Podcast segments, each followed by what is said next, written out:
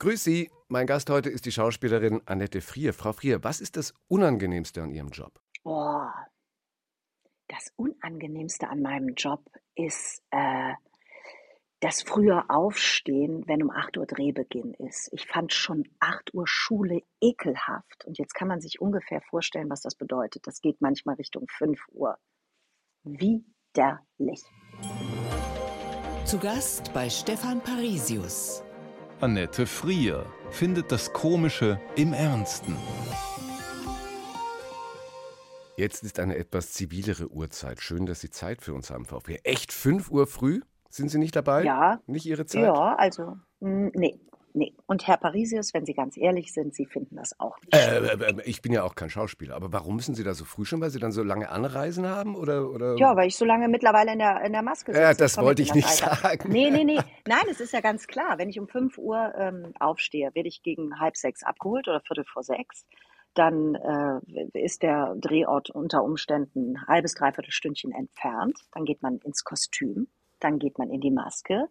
Dann möchte man vielleicht noch eine Tasse Kaffee trinken, bevor es losgeht um acht. Und dann sind wir rucki zucki bei 5 Uhr, oder? Hm. Ja. Mhm. Ich habe das gefragt nach dem Unangenehmsten als Erste, weil Sie ja so wirken, als ob Sie immer gut drauf sind. Aber morgens um fünf sind Sie dann doch gerne mal schlecht gelaunt. Naja, also es kommt auf den Morgen an um 5 Uhr. Das kommt, häng- hängt sehr stark mit der Abholung zusammen und wer da mit mir im Auto sitzt auch und ist tagesformabhängig. Ganz grundsätzlich Mhm. habe ich irgendwann entschieden, dass es durchaus sinnvoll ist, mit guter Laune aus dem Haus zu gehen. Das ist Schopenhauer, glaube ich, oder? Wo, äh, Ich, ja, ja, ja. oder? das ist so, so, es ist so ein gewusst. Kalenderspruch oder so. Nachdem es der Gesundheit Ja, aber die ist, sind ja nicht schlecht, nur weil es nee. ein Kalenderspruch ist, ist es ja nicht schlecht. Ja. Es ist, stimmt, es stimmt. Es ist wirklich besser, als, als mit, äh, also ich, als auch jedem auf die Nase zu binden. Ich fand das schon immer scheiße. Das war schon früher als Kind. Ich werde überhaupt vor 9 Uhr gar nicht wach. Es bringt ja gar nichts. Das heißt, die Frage, wann Sie zuletzt so richtig schlecht gelaunt waren, könnten Sie gar nicht beantworten? Hm, doch, sofort. Also ich habe gerade eben auf eine Dispo geschaut. Ich habe Ihnen ja gerade kurz gesagt, ich bin hier in ähm, Holland Mhm. zu Dreharbeiten. Mhm. Eigentlich alles tippitoppi. Und dann habe ich gesagt, ich muss mit dem Herrn Parisius telefonieren. Mhm. äh, wegen unserer kleinen schönen Interviews. Ja, gar kein Problem. Und dann gucke ich auf die Dispo und dann steht gleichzeitig da Probe Annette am Strand. Hm. Eine Uhrzeit und zur selben Uhrzeit sind wir beide eingeteilt. Da kriege ich dann ganz kurz ganz schlechte Laune, weil ich denke, Ja, und, und wie, wie lösen Sie das? Sind Sie sozusagen jetzt äh, äh, gespalten, stehen mit einem Bein am Strand und mit dem anderen Bein. ja, dann, dann, dann, dann lasse ich das so über mich gehen, so den Anflug von, von, von äh, äh, also es ist jetzt, ne, wir reden jetzt über Petitessen, ne? Es Ja. gibt ja auch größere Anlässe, um schlechte Laune zu bekommen. Aber gerade Ich nehme jetzt ja? extra, ich nehme jetzt extra was ganz Kleines Mhm. Und dann ähm, habe ich das heute am Strand so gemacht, dass ich mir erstmal gesagt habe, wo ist nochmal die Sonne? Ach, da hinten. Und dann habe ich das einfach weitergeleitet. Ich habe einfach so getan, als ob ich damit gar nichts zu tun habe, habe gesagt, schau mal, in dem Fall Mona, eine sehr, sehr, sehr nette äh, Produktionsmitarbeiterin, habe ich gesagt, da stimmt doch was nicht, oder? Ja. und dann bin ich da stehen geblieben, habe gedacht, da wird sich jetzt schon jemand drum kümmern. Und so war es dann auch. Super. Und so war es dann auch. Und so sind Sie nicht am Strand und deswegen ich wahrscheinlich. bin nicht am Strand. Wahrscheinlich ich jetzt schon wieder. Ich wäre lieber am Strand an Ihrer Stelle jetzt. Wäre schon wieder ein Ja, Grund. für wieder schlecht. Grund für schlechte Laune. Okay, also wenn wir alle so befindlich sind, dann können wir sowas nicht mehr machen. Was machen Sie am Strand? Was drehen Sie gerade? Äh, ich hoffe, ich darf schon drüber reden. Wir drehen ein, ich, ich, ich sage einfach noch keinen Namen, das ist ein wunderbarer äh, Ensemble-Kinofilm. Mhm. Und ich bin hier mit ganz tollen Kolleginnen für eine Woche ausgesetzt worden. Die Klassenfahrt der 9b haben wir das jetzt mal getauft. Spannend. Sehen wir wir dann Film wahrscheinlich. Freundschaft. sehen wir nächstes Jahr dann wahrscheinlich oder so. Ich könnte mir das vorstellen, ja. Sehr gut. Wie Mhm. gut können Sie denn mit der schlechten Laune von anderen Menschen umgehen? Also zum Beispiel denke ich mir jetzt so, wenn Ihre pubertierenden Kids den Blues haben, sind Sie da äh, empathische Trösterin oder bügeln Sie sowas dann eher mit einem Spruch weg? Ach, ja, das ist eine gute Frage. Sowohl als auch selbstverständlich. Ne? Also empathische Trösterin muss man ja als Eltern erstmal grundsätzlich sich vornehmen. Sich Weil die vornehmen. Kinder, ja klar, weil die Kinder können ja auch nichts dafür, dass die in der Pubertät sind. Hm. Also da steht ja, da ist ja ein Schild vorm, vor der Stirn, wegen Umbau vorübergehend geschlossen. Und das muss man ja ernst nehmen. Also ich bin ja die Eltern in dem Fall. Da kann ich ja nicht sagen, hör mal, auf deine Laune habe ich aber jetzt richtig Bock. Das, das weiß ich ja, dass das, oder das wusste ich ja, dass das irgendwann ansteht. Und äh, wenn man ehrlich ist, kann man sich da auch noch ein äh, bisschen dran erinnern. dass das nicht immer so richtig geil ist in so einer Pubertät. Hm. Und insofern ähm, würde ich erst mal sagen, dass ich mich durchaus auf meine Rolle als Erwachsene einlasse und dann vielleicht zwei, dreimal mehr wegatme, auch wenn ich denke, sag mal, hast du sie noch alle? Wie redest du denn mit mir? Und wenn mir das aber zu blöd wird und wenn ich merke, jetzt muss ich mich aber richtig verstellen, um hier noch irgendwie den Ton so zu halten, dass alle mit einem guten Gewissen sich jetzt abdrehen können, dann sage ich auch, dass ich das äh, doof finde. Und dann geht's weiter. Da muss man da halt irgendwie durch. Ne? Ja, weil es ist ja schwierig, manchmal dann sich selber nicht damit reinziehen zu lassen und runterziehen zu lassen, wenn man angemuffelt wird oder wenn es einem schlecht geht, einfach am Gegenüber, dass man äh, trotzdem seinen Level an, an ja, Stimmung, Laune und was auch immer behält und sich nicht da Ja, ja. fallen lässt. Ne? Ja, also ich bin offen für gute Tipps. Ich finde das auch schwierig, Mhm. hier und dort. Ich finde das aber auch okay. Also und wirklich, ich buche das echt unter Naturgesetz dann auch ab irgendwie und denke mir, nee, also ich, was ich wirklich hilfreich finde, ist, dass man sich das nicht unbedingt immer so persönlich anziehen sollte. Mhm. Weil alle Leute, die was davon verstehen, sagen das Gleiche. Sagen, lass durch. Links rein, rechts wieder raus. Es sei denn, es handelt sich um ein ernstzunehmendes Problem. Ja. Aber lass das durchziehen. Nimm das bloß nicht persönlich. Dann Mhm. wird's immer schlimmer. Mhm. Also ich finde, das ist ein, zumindest ist das ein guter Tipp, dass man daran dann wieder scheitert alle paar Tage. Das steht auf einem anderen Blatt. Boah, wir sind schon mitten So im geht Leben. Wir Leben. sind schon mitten im Lebensratgeber, Frau Frier. Toll. Boah, nee, Boah. Da, also wirklich. Wie gesagt, ich, halt Moment, ich habe gesagt, ich bin offen für Tipps, Okay. falls jemand was Besseres weiß. Nee, nee, nee, nee, nee, andersrum. Ich mache keinen. Jetzt hieß es gerade, jetzt hieß es gerade, findet das Komische im Ernsten. Also eine Familienkonstellation mit äh, Demenz bei den Eltern, gescheiterter Ehe, einem Kind, das droht abzustürzen. Das wäre woanders ein Drama. Bei März gegen März, Mhm. was wir jetzt diese Woche im Fernsehen sehen können, kann man dann drüber lachen. Woran liegt das? Was glauben Sie? Ja, ich glaube, es ist aber auch tatsächlich, es ist eine dramatische Komödie oder ein, ein komisches Drama dann vielleicht bei uns. Und ich glaube, so ist es ja auch oft im Leben. Diesen Humor in äh, scheinbar ausweglosen Situationen zu finden, das habe ich mir auch irgendwie so ein bisschen wie so ein Trüffelschwein, jetzt hätte ich fast gesagt, auf die Fahnen geschrieben. Aber auf die Fahnen habe ich mir nun wirklich nichts geschrieben. Also, aber ich, ich mache ja tatsächlich sehr viel Komödie oder habe sehr viel damit zu tun und darf sehr viel in Komödie arbeiten. Mhm. Und das macht mir einen Riesenspaß. Und das macht mir ehrlicherweise auch im Leben Spaß. Oder, oder ich suche das auch immer. Ich suche eigentlich im Leben, das, das Leben stellt sich ja von selbst, wir haben es gerade angedeutet, immer mit neuen Konflikten und Problemen voll. Da muss man ja wirklich, vor allem je älter man wird, gar nichts für tun. Und ähm, es ist ja immer entscheidend, wie kriege ich dann so ein bisschen Platz zwischen mich und das Problem. Mhm. Und sobald da so ein bisschen Platz oder Raum entsteht, geht das ja schon wieder, dass man sich eine Sache so ein bisschen von, von etwas weiter weg wieder angucken kann. Ne? Und wieder Luft kriegt im wahrsten Sinne des Wortes. Und äh, ich, ich glaube, das ist so ein bisschen das Prinzip, was wir da bei März gegen März verfolgen. Also das ist einfach, einfach durch Humor, und das ist einfach die beste Waffe der Welt, da bleibe ich bei, äh, entsteht Platz und Raum zum Atmen oder zum Lachen. Und dann kann man auch wieder Mitleid haben oder Mitgefühl mit den Handelnden. Eins zu eins der Talk. Heute mit Annette Frier und wir sind in der Abteilung Lebensratgeber schon beim Humor angekommen. Das ist so schrecklich. Herr Paul. Ich habe damit nicht angefangen. Okay, ich lasse, wir lassen es weg. Aber ich darf Sie, man darf Sie, glaube ich, schon als Kölnerin zumal also mit Frohnatur würden Sie sich äh, äh, eher erkannt fühlen als, als beschimpft. Ähm, ja, Ja. also weder noch. Ich finde jetzt Frohnatur ist jetzt auch Frohnatur, obwohl, man muss es mal so nehmen, wie es ist. Froh, ich weiß nicht, Frohnatur. Frohnatur? Na gut, lassen wir, na, gut, anders. Ich hadere ein bisschen. Waren Sie denn als Kind dann schon so fröhlich statt Frohnatur oder ist es erst später gekommen? Äh, ich war als Kind in erster Linie still. Ich habe da so sehr viel rumgesessen in meinem Leben und Dinge sortiert. Tatsächlich, da müssten Sie meine Mutter zu befragen. Die könnte mehr davon erzählen. Ja. Ich habe mich meistens aus allem rausgehalten, wirklich. Und war also nicht so draufgängerisch, wie mich vielleicht der eine oder andere beschreiben würde. Das ist erst mit der Pubertät gestartet. Ehrlich? Also die hat sie umgedreht dann ja, sozusagen? Tatsache. Dann aus sich Weiß rausgegangen? ich nicht. Aber Ja? ja, also ich, die haben mich irgendwann zum Klassensprecher gewählt, Mhm. da in der, in der 2 oder 3D oder so. Und dann ging das ganz langsam los, dass ich dachte, ah ja, okay, das kann man auch laut sagen. Ach, man kann überhaupt mal was sagen in so einer Gruppe. Und dann ist das an mir vorbei galoppiert, das Thema. Aber äh, als Kind war ich tatsächlich extrem in mich gekehrt und äh, verspielt und Gedanken, träumerisch, also Gedanken verloren. Und hat Ihnen dann dieses Sortieren und, und Zurechtlegen auch dann zu einem ganz starken Grundvertrauen geholfen durch die Familie, weil die Sie gelassen haben? So, Herr Parisius, und jetzt übernehmen Sie den Ratgeber, den wir nicht schreiben wollen. Ich habe doch nur gefragt. Möglicherweise. Ich komme gerade. Ja, Sie bringen mich auf Ideen. Das ja. kann gut sein. Ich mache letztlich, sortiere ich bis heute von morgens bis abends.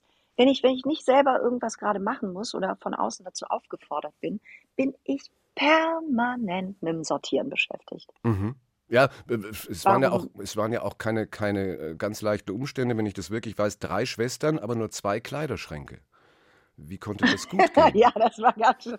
Dann kam auch noch Pech dazu. Richtig. Sie haben schon von meiner schrecklichen Kindheit gehört. Äh, äh, traumatisierend, traumatisierend. Endlich, endlich, ja, endlich ein bisschen Mitgefühl. Dankeschön. Da muss ich in Bayern anrufen, damit das mal kommt. Ja, aber so, Sie kamen dann am Ende zurecht. Ach, Gott sei Dank. Wann und wodurch ist Ihre Begeisterung für die Schauspielerei gekommen? Das ist lange her. Das war eigentlich unmittelbar, nachdem ich diese Knopfsortierphase vorüber hatte. Äh, es war wirklich, ich glaube schon, dass ich das das erste Mal formuliert habe. Ich habe meine Eltern mal gefragt. Es war wirklich schon so mit 10, 11. Mhm. Und ziemlich aus heiterem Himmel. Und das manifestierte sich dann in einem Abend am Kölner Schauspielhaus, wo ich als, ähm, ja, ich glaube so 12, 13-Jähriger äh, in Begleitung äh, meiner Eltern, glaube ich, ähm, ein Stück gesehen habe. Marlene Strerowitz, Waikiki Beach. Aha. So hieß das Stück. Aha. Und da war eine Frau, eine, eine Schauspielerin auf der Bühne, die hatte keinen Text und die war sozusagen durchgehend zweieinhalb Stunden auf dieser Bühne und hat das ganze Stück gespielt. Und das mhm. hat sozusagen, man hat diese ganzen Vorgänge dieses Stückes, das lief die ganze Zeit, in ihrem Gesicht und in ihren Reaktionen gesehen. Und ich war maximal begeistert. Ich konnte also, ich konnte da irgendwie gar nicht meinen Blick abwenden. Und das war, ich glaube, eine initiale Zündung. Mhm. Mhm. Und die Eltern haben das dann auch unterstützt? Weil ihre Mutter wollte, glaube ich, auch äh, irgendwann mal Schauspielerin werden, oder? Ja, ja, meine Mutter hat sich nicht so richtig getraut. Das ist auch so ein, so ein ja, das ist so in der Familie so ein, kleine, ein kleines Narrativ und ähm, die hat sich sehr gefreut, dass ich das dann gemacht habe. Mein Vater war als Jurist ein bisschen skeptisch. Mhm. Der hat gesagt, okay, mach. Aber der, der hatte natürlich auch ein paar monetäre äh, Gedanken im Kopf und dachte, nun ja, viel Glück. Und dann haben die aber eigentlich recht schnell äh, mitgezogen, meine Eltern. Und Sie haben es durchgezogen. Das war angenehm. Ja, und, und ich habe es durchgezogen. Ja. Gab es jeden Plan B? Hm? Nicht richtig. Das ist übrigens das Beste, was mir passiert ist, dass ich eigentlich keinen Plan B hatte. Das mhm. heißt, diese Bedingungslosigkeit, mit der ich das wollte, die ist natürlich, die kann wirklich Bäume ausreißen. Also das merke ich, wenn ich jetzt so mit jungen Kolleginnen spreche oder mit Leuten, die gerne auf eine Schauspielschule wollen, die mich fragen, wie war denn das, wie war denn das? Und eigentlich erinnere ich primär dieses Gefühl. Je mehr Leute vor mir standen und gesagt haben, du, das wird schwer, uiuiui, das musst du dir gut überlegen. Ah, nee, das wollen so viele es war wie so ein, äh, in mir selbst war wie so ein, ich weiß auch nicht, wie so ein Stein, der so auf den Boden, oder wie so, wenn man so, so einen Orangensaft so schüttelt, ne? Mhm. Und dann, dann gibt es doch das Konzentrat, was so sich am Boden so absetzt. Ne? Mhm. Ne? So, so ganz unwiderruflich, wo man so sagt, du kannst schütteln, wie du willst. In, in, gleich ist das wieder unten. So war mein Gefühl, dass ich das machen werde. Und Sie also haben, ich, ich war sozusagen nicht, nicht davon abzubringen. Und Sie haben ja dann auch ja. Äh, sehr schnell sehr viele Bäume ausgerissen. Also wenn man das so liest, nach der Schauspielschule ging es oder schon parallel ging es ja direkt los. Dann 97 die erste Serie hinter Gittern, der Frauenknast mit über 60 Folgen. Dann Schlag auf Schlag weiter mit Switch, Wochenshow, Schillerstraße. Ja, Wahnsinn. Es, es, ja, es liest sich so. Völlig schockiert. Ja, es liest ja, sich so. Ich bin total schockiert, wenn ich meine. Ja. Also, ja. ob, als ob sie nie, nie so, ein Durchhängen. Genau. Ja? Ja, äh, nie ein Durchhängen, nie brotlose mhm. äh, Zeiten, wo man sagt, ah, vielleicht hätte ich doch. Äh, ging das wirklich immer so reibungslos? Nee, also erstens ist es interessant, wie sich etwas liest und wie sich ein Leben dabei anfühlt. Ja. Und also da muss ich schon wieder sortieren, weil da stimmt irgendwas nicht. Das geht nicht nebeneinander. Also ich, mein Leben ist natürlich voll mit Pausen und mit Momenten und mit Zweifeln und allem Möglichen. Das liest sich aber nicht in meiner Biografie. Mhm. Wenn ich das mal hochrechne auf andere Leute, dann, dann können sich alle sofort in ihren Stuhl entspannen, weil, weil das wohl zusammengefasst oft besser aussieht äh, oder oft mehr glänzt, als es eigentlich tut. So. Aber natürlich äh, waren da auch Durststrecken dabei. Das stimmt einfach nicht, ja. dass das alles äh, wie am Schnürchen lief. 1 zu 1, der Talk auf Bayern 2. Stefan Parisius im Gespräch mit Annette Frier im Ehekrieg mit Christoph Maria Herbst. Und zwar in März gegen März. Das war schon eine Serie von 2019 bis 2021. Und jetzt kommt ein 90-Minüter. Und zwar am 28. im ZDF, jetzt schon in der Mediathek. Was ist für Sie der Unterschied, ob Sie da äh, 90 Minuten abliefern oder diese kürzeren Stücke eher seriell? Naja, in erster Linie ist es natürlich eine andere dramaturgische Verabredung. Das kann man sich ja vorstellen. Ob man jetzt 25 Minuten abgibt und im Prinzip denselben Plot also das, das ist, glaube ich, ein altes Gesetz. Da müsste man unseren Chef Ralf Hussmann nochmal zu befragen, wie er das dann sozusagen hinkriegt, so tolle Skripts zu schreiben. Aber eigentlich erzählt man quasi dieselbe Geschichte, äh, sehr verlängert auf 90 Minuten. Und das heißt, äh, dass wir in den Figuren natürlich irgendwie äh, viel mehr Zeit haben. Also wo, wo es sonst Schlag auf Schlag ginge in der Serie, ähm, hat man hier das, äh, das Gefühl, auch bei diesem Film jetzt, dass man richtig fast ein bisschen cineastisch erzählen darf.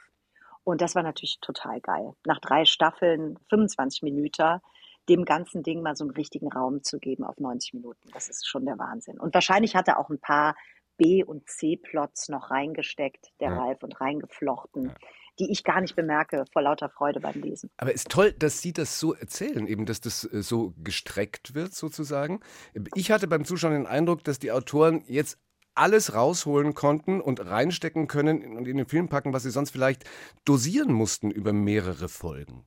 Ja, vielleicht, aber, aber, äh, aber das meine ich mit, es kriegen in erster Linie ist es gar nicht so die Geschichte. Ich glaube, die Geschichte passt auf eine Seite, DIN A4-Seite. Hm. Aber was bekommt die Geschichte bei wem für einen Raum? Und ähm, da sind wir natürlich bei diesem großartigen Ensemble. Ich finde das Tolle, in der Serie war schon der Fokus immer sehr stark auf Christoph und mir als Scheidungspaar mhm. oder angehendes Scheidungspaar.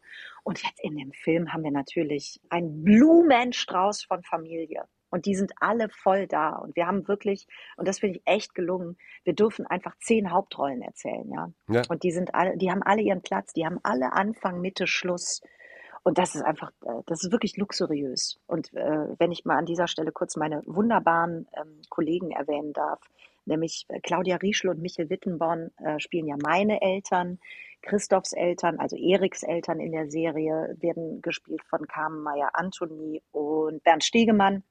Philipp Noah Schwarz spielt und unseren Sohn und Alexandra von Schwerin ist dabei. Das ist einfach so eine tolle Besetzung. Mhm. Und die sind jetzt einfach alle voll da und sitzen mit ihrem Hintern in diesem Film.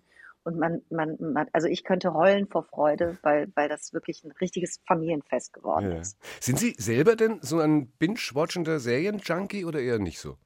Das kommt drauf an. Also wenn es mich packt, dann ist es schlimm dann kann man mit mir auch nichts mehr anfangen. Da kriegst du mich auch nicht gerufen von der Couch. Kannst du meinen Namen sagen oder nicht, äh, dann bleibe ich einfach sitzen. Aber ich habe dazwischen auch große Lücken. Also ich glaube, das Letzte, was mich richtig hart gecatcht hat, war Ted Lasso. Und dann mache ich das auch wirklich äh, so schnell es geht. Aha. Und dann das eins nach dem anderen. Einmal durchgezogen. Ja, absolut. Toll. Ted Lasso kenne ich nicht. Ja, ganz toller Tipp. Äh, nicht nur für Fußballfans. Die meisten haben Angst, dass es eine Serie über Fußball ist. Äh, es, ist eine, es ist eine philosophische Serie, zack, Lebensberatung, ha! über die wirklich wichtigen Dinge im Leben und wahnsinnig lustig mit einem super Timing. Echt toll. Merken wir uns Ted Lasso. Wunderbar. Ähm, hat dieser ja, berufliche Ehekrieg, den Sie da über Jahre gespielt haben, hat der irgendwelche Auswirkungen gehabt auf Ihre private Ehe? Haben Sie was daraus gelernt? auf meine private Ehe zu Christoph Maria Herbst oder auf meine private Ehe mit meinem mit äh, ihrem, äh, anderen Mann? Mit Ihrem, mit echten, mit ihrem mit anderen sogenannten echten, echten Mann. Mit Ihrem sogenannten. ja, Gott, ich weiß nicht. ähm, äh, nee, ich glaube, der ist ganz froh, dass ich diese ganzen Gemeinheiten beim Christoph loswerde. Okay. Im Fernsehen. Und dann können wir das zu Hause. Das ist aber sehr lustig, weil mein Mann sagt immer, also der hat den Film geguckt, dann haben wir auch viel gelacht und dann haben wir ausgeschaltet und dann hat mein Mann gesagt, ich glaube, das ist das traurigste Stück deutscher Mittelstand, was ich seit langem gesehen habe. Also so viel zum Thema komisches Drama. Ja, und außerdem habe ich gelesen, dass äh, Sie im Fach Ehekrach privat sowieso sehr schlecht sind, weil Sie mittendrin einfach wegschlafen? Ja, ja, ja. Das ist, man hat, also so eine Waffe ist Humor, wir sprachen schon davon. Eine andere Waffe von mir ist, wenn es mir zu viel wird, dann habe ich so einen Apnoe-Moment. Also es ist nichts medizinisch Dramatisches, aber ich schlafe wirklich ein. Ich bin teilweise mitten im Satz eingeschlafen. Ist nicht wahr. Wenn mir, dann wird mir, doch wirklich, doch, doch, wirklich. Mein Mann hat mich mal fotografiert äh, und äh, um als Beweismittel, um mir das zu zeigen, dass das eine absolute Unverschämtheit ist, dass ich in einer Diskussion mittendrin Ja, das ist eine Frechheit. weggeschlafen Äh, Frechheit. Absolut. Kann ich gut verstehen. Und äh, äh, Ja. wenn Sie dann wieder aufwachen, können Sie den Faden wieder aufnehmen oder ist dann sowieso alles wieder gut und alles weg? Nee, dann hat ja keiner mehr Bock zu streiten. Das ist ja das Lustige, dass man äh, beim, beim Streiten, das ist ja, das ist ja wirklich ein guter Trick, dieses Wegschlafen, weil man kennt das, wenn man ähm, aus dem Streit rausgerissen wird, ne? wenn man sich mit jemandem streitet und dann, und dann ist irgendeine andere Situation, Telefon klingelt oder so und man ist mit was anderem beschäftigt eine halbe Stunde und wenn Sie demjenigen, mit dem Sie sich gerade gestritten haben, dann wieder begegnen, Hm. Zum Beispiel ich neulich meinem Sohn im Treppenhaus, dann hatte ich das total vergessen, dass wir ja gerade eben gestritten hatten. Und dann habe ich so ganz, wie so eine ganz schlechte Schauspielerin, so, so, so ein etwas beleidigtes Gesicht aufgesetzt, noch im letzten Moment, als ich an ihm vorbeigegangen bin. Weil ich gedacht habe, ah, Mist, da war ja war was. doch was was. war das nochmal? Ja. Was war denn nochmal? Sei jetzt bloß beleidigt, sonst denkt er, das ist wieder alles vorbei. Lebensratgeber Teil 3. Einfach mal, einfach, mal, einfach mal wegschlafen. Zwischendurch.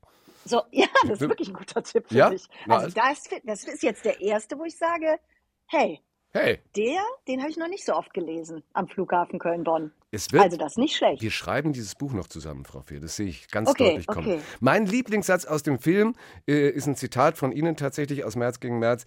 Hochzeiten heißt er. Ich bin noch nicht alt genug, um älter zu werden. Das ist wunderschön. Gut, ja. ja, Das apropos haben wir Alter. Ralf Hussmann zu verdanken. Apropos Alter, was das muss machen man immer sagen. Apropos Alter, was machen Sie nächstes Jahr Ende Januar? Oh weia. Sie spielen wohl auf meinen runden Geburtstag an. Da möchte ich gleich mal ablenken und von Ihrem Sp äh, sprechen, der ja jetzt erst eine Woche zurückliegt, Herr Parisius. Ja. Ich habe mir zu meinem 40. Geburtstag, da können wir gerne kurz drüber Ja. sprechen, wenn Sie möchten, ähm, das tatsächlich mich dabei erwischt, also mit 39, drei Monate vor diesem Geburtstag stehend, dass ich mir das erste Mal nicht nur Gedanken gemacht habe über die Auswahl der Getränke. Und da dachte ich, aha, das meinen die wohl damit, ah, jetzt ist 40. Und dann habe ich sehr viele Leute eingeladen und wusste, oh je, ich gehe den Leuten, also den, den Gastgebern, wenn ich woanders eingeladen bin, oft extrem auf die Nerven. Wenn ich zum Beispiel in Hamburg auf einer Party eingeladen bin von einer Kollegin oder so, die, mit der ich schon, was weiß ich, Filme gedreht habe oder die ich aus irgendwelchen anderen Zusammenhängen irgendjemand kenne und ich kenne aber noch nicht das Privatleben von der Person Hm. so richtig, dann bin ich auf dem Geburtstag und sage, wer ist das? Wer ist das? Sind das deine Eltern? Ist das deine Schwester, von der du neulich mal erzählt hast? Und so weiter. Das heißt, das ist eigentlich eine absolute Zumutung, mich als Gast zu haben. Ich bin sehr neugierig. Und dann habe ich gedacht, oh Gott, wenn die das umgekehrt mit mir an meinem 40. Geburtstag machen, ich habe da 150 Leute, Mhm. das schaffe ich nicht. Und dann habe ich mir Folgendes ausgedacht. Äh, Ich habe kein Patent drauf, deswegen kann das jeder gerne nachmachen. Lebensratgeber, ja. Jetzt ja. Lebensratgeber. Ist wirklich war eine super, war eine super Verantwortung, Ver, Verabredung. Ich habe in die Einladungen Farben geschickt. Also ich habe Familie hat eine rote Einladung mit einem roten ähm, Button gekriegt. Mhm. Die mussten also alle komplett sich rot anziehen, Familie. Mhm. Ähm, also so eine Motto-Party gemacht, so eine, die erstmal ja total war. Wir hatte nie einer Bock drauf auf eine Motto-Party. Das hat aber super funktioniert. Dann habe ich alte Freunde aus dem Kölner Süden, habe ich gesagt, weiß anziehen. Dann habe ich gesagt, Leute vom Theater grau anziehen, Leute vom Film schwarz, also völlig egal welche Hm. Disziplin, ne? ob, Mhm. ob Beleuchtung oder Schauspiel oder was auch Mhm. immer. Dann habe ich äh, grün waren die ich ähm, neu kennengelernt hatte. Das war nur ganz eine Handvoll. Und gelb die, wo ich nicht wusste, woher ich die kenne. Und jetzt kommt die beste Farbe. Blau waren die Leute, die mitgebracht wurden. Und das heißt, die Blauen, die waren natürlich total beleidigt. Die waren dann blau-weiß. Also heißt, ähm, ah, Partner, Partnerin von einer alten Freundin, Freund aus Köln. Und die haben sich alle zusammengetan. Ach, du bist auch nur blau. Ach, du bist auch nur Mitbringsel hier auf der Party. Und es war wirklich, es war so ein Farbkatalog, so wie bei Geld oder Liebe. Und die Leute haben, die sind alle ins Gespräch gekommen miteinander, weil jeder wusste, ah, du bist, ah, du bist angeheiratete Familie. Aha. Es war sehr, das ist wirklich, das kann ich nur empfehlen. Eins zu eins der Talk auf Bayern 2, heute mit Annette Frier, die es, wenn ich das richtig gelesen habe, befremdlich findet, wenn sie Comedy Star genannt wird. Ja, ist ja keine, ist ja auch nicht mein Beruf. Comedy Star, das ist so wie, wie wenn man durch so eine Talkshow geschubst wird und dann sagt die Promis bitte mal hier äh, an, an, an Tor 3, wo ich auch denke, ja, wenn ich meinen Namen irgendwann höre, dann komme ich auch. aber so, aber so. Sie haben ja schon in, aus dem, äh, dann, dann sage ich es, aus dem komischen Fach, weiß ich, von Schillerstraße, Daniel Lowinski und und und wahnsinnig viel gemacht. Das stimmt, aber es entstehen so Missverständnisse. Zum Beispiel, dass die Leute denken, ich muss nach zwei Sätzen spätestens muss die nächste Pointe kommen. Hm. Finde ich wahnsinnig anstrengend. Den Druck möchte ich schon mal selbst mir und anderen Leuten den Stecker sofort ziehen, weil ich habe ja in meinem ganzen Leben noch keinen Stand-up gemacht oder so. Ne? Also ich, ich arbeite zwar Schwerpunkt Komödie, aber ich, äh, äh also Comedy Star finde ich schwierig. Aber da habe ich direkt so ein Bild, äh, mhm. wo ich denke, oh Gott, ist das anstrengend. Wäre das eine Herausforderung, aber mal so ein Stand-up, also sich ganz allein hinstellen in ein Theater oder so und mal 40 Minuten Gas geben? Ähm, das eine Herausforderung ist das bestimmt ich glaube, ich befürchte, das muss man genauso, wie ich Ihnen zu Beginn gesagt habe, so wie ich unbedingt Schauspielerin werden wollte, mit diesem komischen Bild vom Orangensaftkonzentrat. Ich glaube, man muss das wirklich, man muss wirklich die Oma für einen guten Witz verkaufen wollen. Mhm. Und das muss man unbedingt wollen. Und wer das nicht unbedingt will, der hat es schwer. Und ähm, ich will das nicht unbedingt, mhm. äh, Komikerin sein. Das ist nicht so, dass ich sage, das muss sein. Ich finde das schön, wenn sich was ergibt und wenn man es lustig hat. Aber ich finde das, ich, ich brauche keine Gagdichte. Tun Sie denn aktiv was dagegen im Sinne von äh, Auswahl der Rollen, dass Sie sagen, ah nee, das ist mir vielleicht zu blöd, sondern lass uns doch lieber ein bisschen was Sensibleres finden stattdessen? Oder lassen Sie sich da einfach treiben? Hm, sowohl als auch. Also ich versuche da jetzt nicht irgendwie so einen Stempel drauf zu drücken, weil sich treiben lassen ist ja erstmal eine ziemlich gute Voraussetzung für was auch immer. Aber ich würde zum Beispiel niemals, wenn ich jetzt zwei Drehbücher nebeneinander liegen habe und mhm. sage, oh, jetzt wird es aber mal wieder Zeit für ein richtiges Drama, ne? Mhm. dann würde ich niemals das vermeintlich schlechtere Drama drehen als die gute Komödie, die mhm. ich in der Hand habe. Mhm. Aus, was weiß ich, strategischen Gründen oder so. Mhm. Also das ist mir dann, also so, so wichtig ist es mir dann nicht. Ne? So, also das. Ähm, ich habe sie auch noch nie in einem schlechten Drama gesehen, sondern nur in guten Komödien. Also hat ja funktioniert. Ah, wie gut. Ah, gut. Ah, ja, gut. Ja, guck mal, das ist doch schon mal eine ganz gute Verabredung. Dann finden sich auf Ihrer Website bis 2018 auch viele Theaterengagements, danach aber nichts mehr. Ist es verloren gegangen? Wurde das ein Corona-Opfer oder ist es auch wieder Treiben und nur Zufall? Ah, lustig, dann habe ich das einfach verpasst, da reinzuschreiben. Es stimmt nämlich gar nicht. Ah. Ich habe 2000 14, glaube ich, war das. Ja, 2014 habe ich mit, mit mehreren Kolleginnen, Eva Löbau, Frieda Kempter und, und, und, und, haben wir, und Uschi Karusait, Usch Karusait, die damals noch gelebt hat, ein Theaterstück Eine Familie, das ist August Osage County, gespielt in Berlin. Mhm. Da haben wir, glaube ich, 80 Vorstellungen gehabt oder 60. Das war ganz toll das waren eigentlich auch alles Kollegen, so die total Bock hatten, mal wieder Theater zu machen und aber eigentlich hauptsächlich mit Film beschäftigt sind. Aha. Und ich habe Gott gespielt oder die Gott. aber das war, das ist eben, das ist genau, das ist glaube ich, okay, 2020 war das dann. Okay, der Eintrag auf Ihrer Seite ist 2018 mit Die Gott. Eine Rolle die klingt, klingt wie für Sie geschrieben, wie Ihnen auf den Leib geschrieben, ja. oder? Vielen Dank, vielen Dank, Herr Parisius. Endlich, endlich bemerkt es einer. Ja, das war sehr lustig. Gebe mir Mühe. Aber Corona hat Sie auf alle Fälle äh, zu einem anderen Projekt gebracht. Und zwar sehr beeindruckende, nachdenkliche Videointerviews über die großen Fragen des Lebens, 20 Folgen, anzuschauen bei YouTube. Was war der Gedanke dahinter? Äh, es war weniger Gedanke als, eine, als ein Gefühl und, und das Gefühl ähm, würde ich mal beschreiben als so ein bisschen Lockdown-Not, ähm, dass ich so müde war von diesen ganzen Gesprächen über Inzidenzen und über ähm, Impfungen und so weiter. Und äh, stattdessen Lust hatte, ja, mal wieder ein richtig gutes Gespräch zu führen. Und es war ja plötzlich auch so viel Zeit und Ort und Platz dafür, ähm, außer dass man sich nicht treffen durfte. Und dann ähm, haben wir das gemacht mit Abständen an diesen äh, Orten, die sozusagen verlassen waren, so haben wir das genannt. In der Kneipe, in der Kirche, im Schwimmbad, im Theater, an der Bar, äh, bei jemandem vor der Haustür und so weiter. Und da haben wir dann diese, diese Gespräche geführt. Mhm. Ich habe mich gefragt, als ich das gesehen habe, wie haben Sie das finanziert? Äh, aus eigener Tasche. Okay, weil so richtig, ich meine, läuft bei YouTube unter dem Hashtag und warum bist du hier, ähm, wenn, Ja. sich, wenn man sich anschauen will. Aber über die Werbung, da verdienen Sie ja nicht viel Geld, oder? Nee, nee, also Geld, das war kein Geldprojekt. Das Mhm. waren keine monetären Anlässe. Das ist auch noch nicht reingespielt. Aber das war mir die Sache wert. Aha. Und warum bist du hier, heißt es. Es ist jetzt natürlich nicht so wahnsinnig originell, so heißt auch eine der Folgen. Aber trotzdem, wie haben sich ja sicher damit beschäftigt. Wie beantworten Sie die Frage für sich selbst? Also die Frage geht ja in dem Format so, wann wurdest du geboren und warum bist du hier? Mhm. Und das ist ganz schön, weil die Leute dann erstmal sagen sie ganz schnell ihr Geburtsdatum und dann sagen sie, also warum bin ich heute hier oder hier? Und dann habe ich gesagt, naja, so, so, so ein Schulterzuck-Emoji. Ja, hier. Also auf der Erde. Ja. Ja, und dann dauert das also erstmal. Ne? Also Das finde ich insgesamt das Schöne an dem Ding, dass da so lange Pausen drin sind.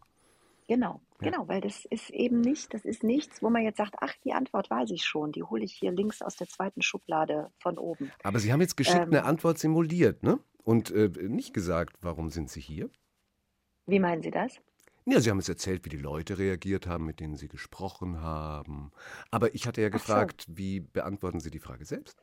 Ah, ich, das, äh, das kann ich Ihnen sagen, weil ich habe das, ich habe da ja natürlich sehr viel drüber nachgedacht. Ich, Hm. ich hätte eine Antwort. Ich habe die Antwort geträumt ähm, all- in dieser Zeit, wo ich die Interviews geführt habe. Ich habe geträumt, dass ich ähm, in so einer Art Kabine sitze, in so einem weißen, wie in so einem weißen Container. Und draußen klopfte immer jemand ans Fenster. Hallo? Sind Sie noch da? Ich bin noch da. Sie, Sie Ah, haben super, gerade eine WhatsApp gerade, gekriegt. Entschuldigung, Ja, ich ja, ja. ich habe gerade eine WhatsApp gekriegt. Haben Genau. Sie die auch gekriegt? Lassen Sie, lassen Das Sie ist wahrscheinlich der, der ans Fenster geklopft hat. im Traum, ja. ja, im Traum, in meinem Traum, der ist nämlich sehr hartnäckig. Und der sagte immer zu mir, weil das habe ich ja den anderen Leuten immer, diesen 20 Menschen, diese Frage gestellt, warum bist du hier? Warum bist du hier? Und ich habe am Anfang immer gesagt, oh Gott, ich weiß es nicht, ich weiß es nicht. Und dann bekam ich immer durch dieses Fenster so Akten rein. Also ich bekam, es flatterten immer so Akten in diesen, in diesen komischen weißen Container. Und dann habe ich irgendwas mit diesen Akten gemacht. Ich weiß aber wirklich nicht mehr was. Das Hm. ist ja so mit Träumen. Man weiß nicht genau, was es ist. Und dann habe ich das genommen, habe das bearbeitet und an der anderen Seite wieder das Fenster aufgemacht und wieder abgegeben. Und dann hat das jemand angenommen.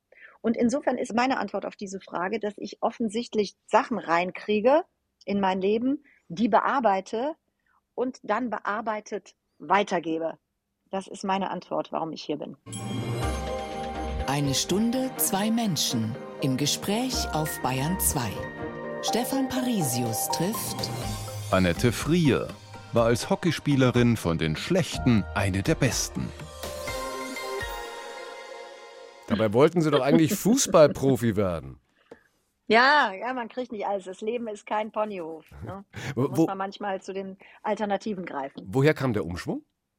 Äh, Das war damals noch nicht so geil mit dem Frauenfußball wie heute. Mhm. Ich hätte, also wenn, wenn, das, wenn das damals gewesen wäre, wer weiß, vielleicht wäre noch was geworden aus der Sportkarriere.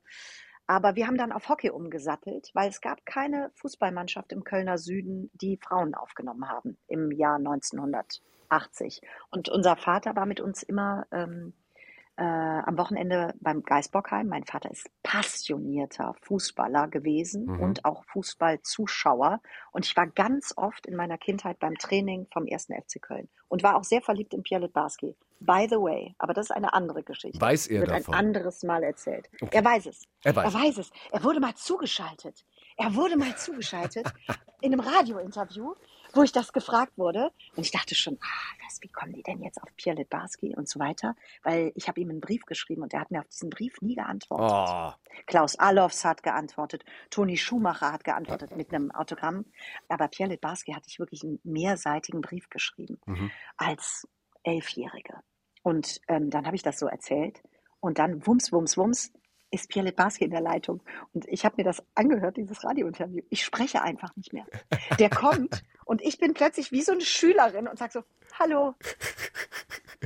Und dann hat er mir immer so drei, vier Fragen gestellt und ich sage immer nur, ja, das weiß ich nicht mehr. So, also es ist ganz schlimm. Ich bin wirklich direkt elf Jahre alt, als der in dieses Interview reinkommt. Super. Und da hat er sich entschuldigt, dass er mir nicht geantwortet hat. Sagte, es wäre wohl der Wechsel zu Japan gewesen. In der Zeit wäre wirklich viel los gewesen bei ihm.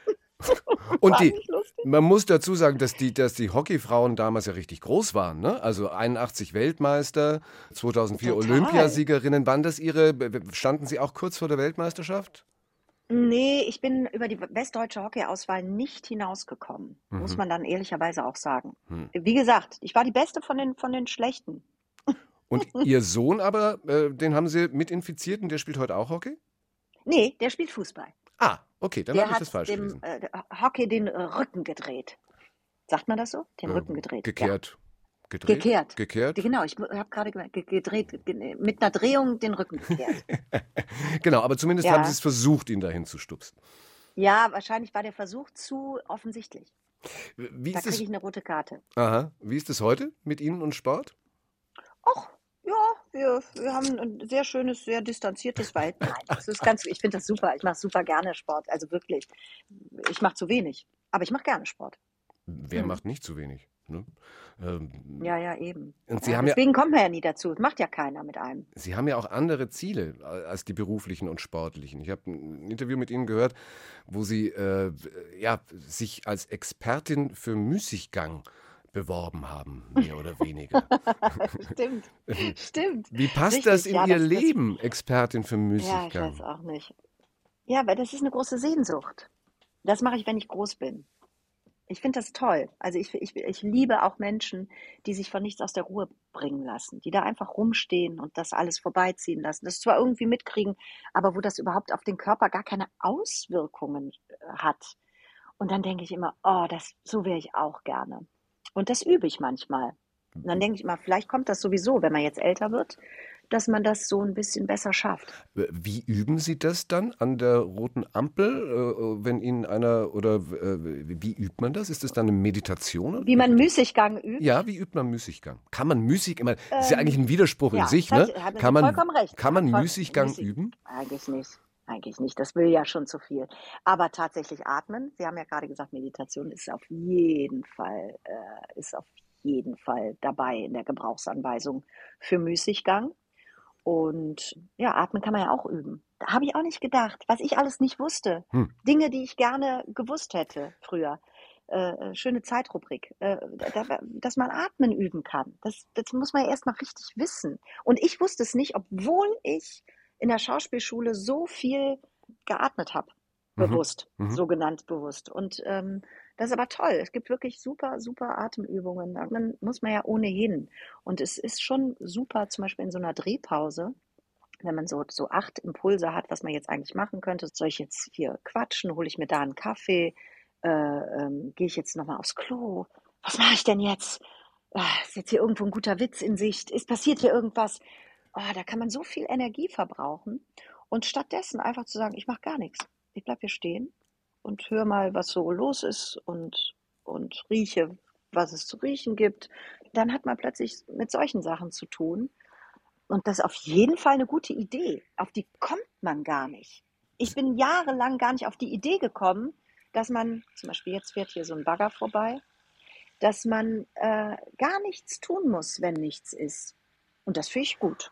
Lebensratgeber Teil 4 oder 5. Wunderbar. Gehört Lesen äh, bei Ihnen zum Müßiggang dazu? Sie sind ja wahnsinnig aktiv Nein, da, äh, nein, mit Lesebotschafterin und so, nein?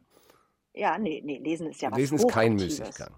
Nein, Lesen ist gar kein Müßiggang. Lesen ist absoluter, ähm, also doch, kann natürlich ein Müßiggang sein, aber Lesen ist so aktiv.